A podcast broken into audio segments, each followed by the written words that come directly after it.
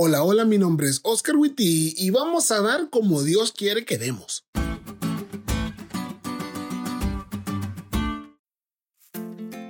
Quiero comenzar este podcast como lo comienza la lección, leyendo Marcos 12, 41 al 44.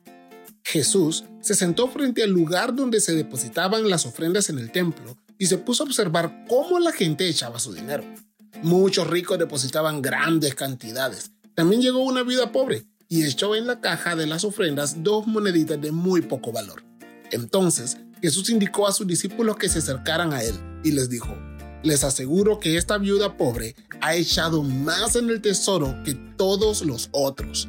Todos echaron de lo que les sobraba, pero ella, siendo tan pobre, dio todo lo que tenía para vivir.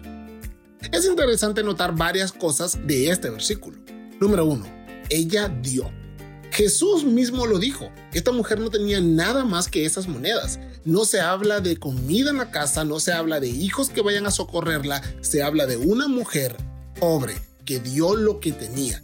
Y muchos de nosotros podemos excusarnos de no dar porque tenemos poco, pero esta mujer nos demuestra que se puede dar todo lo que se tiene. Número 2. Ella estaba agradecida. Si la ofrenda es una muestra de mi gratitud, esta mujer estaba sumamente agradecida.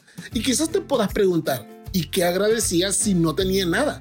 Amigos, ella también nos demuestra que las bendiciones no se limitan al dinero. Número 3. A Dios no le importa tu dinero. A Dios no le importa cuánto des, sino si estás dando de todo corazón. Otros dieron mucho más que esta mujer, pero ella dio lo que tenía con el corazón agradecido y Dios vio con más agrado eso que el montón de dinero que los otros llevaban. Y número 4.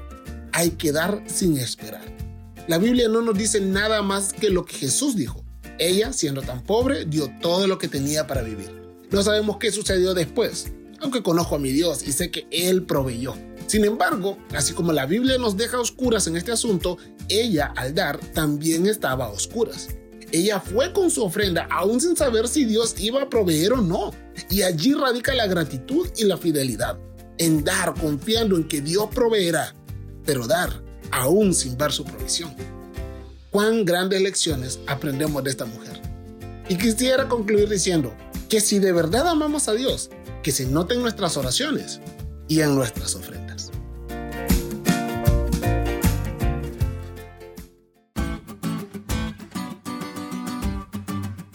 ¿Te diste cuenta de lo cool que estuvo la lección? No te olvides de estudiarla y compartir este podcast con todos tus amigos. Es todo por hoy, pero mañana tendremos otra oportunidad de estudiar juntos.